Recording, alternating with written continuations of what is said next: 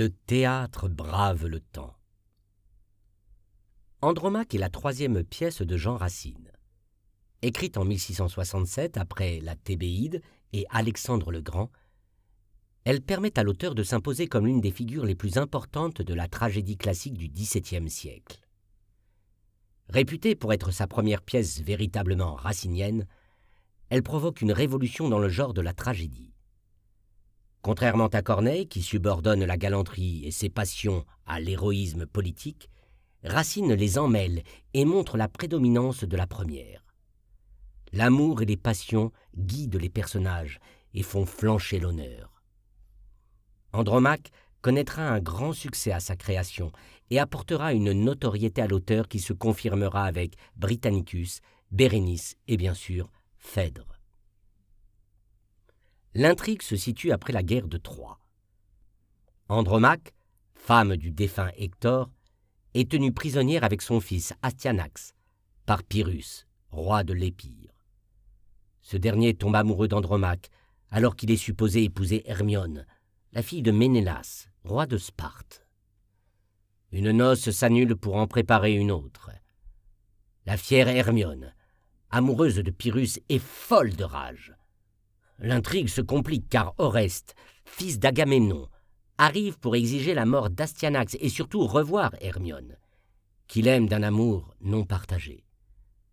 La galanterie nous entraîne dans un jeu d'amour contrarié aux conséquences funestes. Nous sommes dans l'acte 5, celui du dénouement. Hermione, rejetée par Pyrrhus qui souhaite épouser Andromaque, a ordonné à Oreste de tuer celui qui l'a rejeté. Oreste, par amour pour Hermione, a juré de s'y exécuter. Hermione devient le personnage dont la jalousie grandiose fait plier toute l'intrigue. L'ordonnancement parfait des Alexandrins de Racine contraste avec la confusion générale qui gagne Hermione. Il ne s'agit pas ici de façonner un attentat politique, mais de tuer celui qu'on aime pour essayer soi-même de moins souffrir. Mais cette mort avant même d'arriver, n'apaise rien. Hermione est seule et sa fureur explose. Écoutons-la.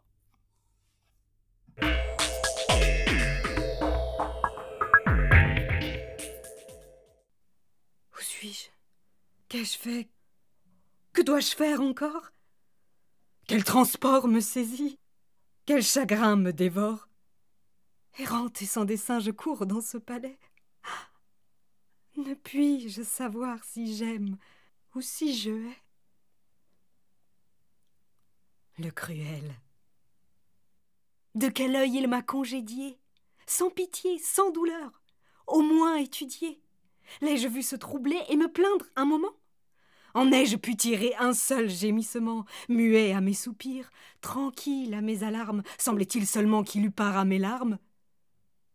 Et je le plains encore Et pour comble d'ennui, mon cœur, mon lâche cœur s'intéresse pour lui. Je tremble aux seules pensées du coup qui le menace. Et prête à me venger, je lui fais déjà grâce. Non, ne révoquons point l'arrêt de mon courroux, qu'il périsse. Aussi bien il ne vit plus pour nous. Le perfide triomphe et se rit de ma rage. Il pense voir en pleurs dissiper cet orage. Il croit que toujours faible et d'un cœur incertain, je parerai d'un bras les coups de l'autre main. Il juge encore de moi par mes bontés passées. Mais plutôt le perfide a bien d'autres pensées. Triomphant dans le temple, il ne s'informe pas si l'on souhaite ailleurs sa vie ou son trépas il me laisse l'ingrat. Cet embarras funeste. Non, non, encore un coup, laissons agir au reste. Qu'il meure, puisqu'enfin il a dû le prévoir, et puisqu'il m'a forcé enfin à le vouloir. À le vouloir? Et quoi?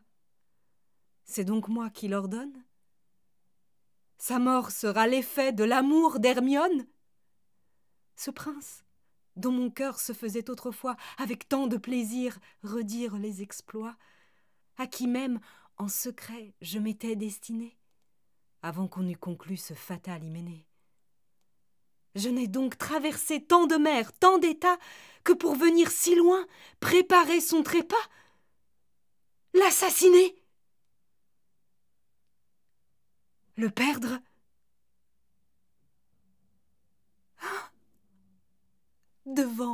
Qu'il expire.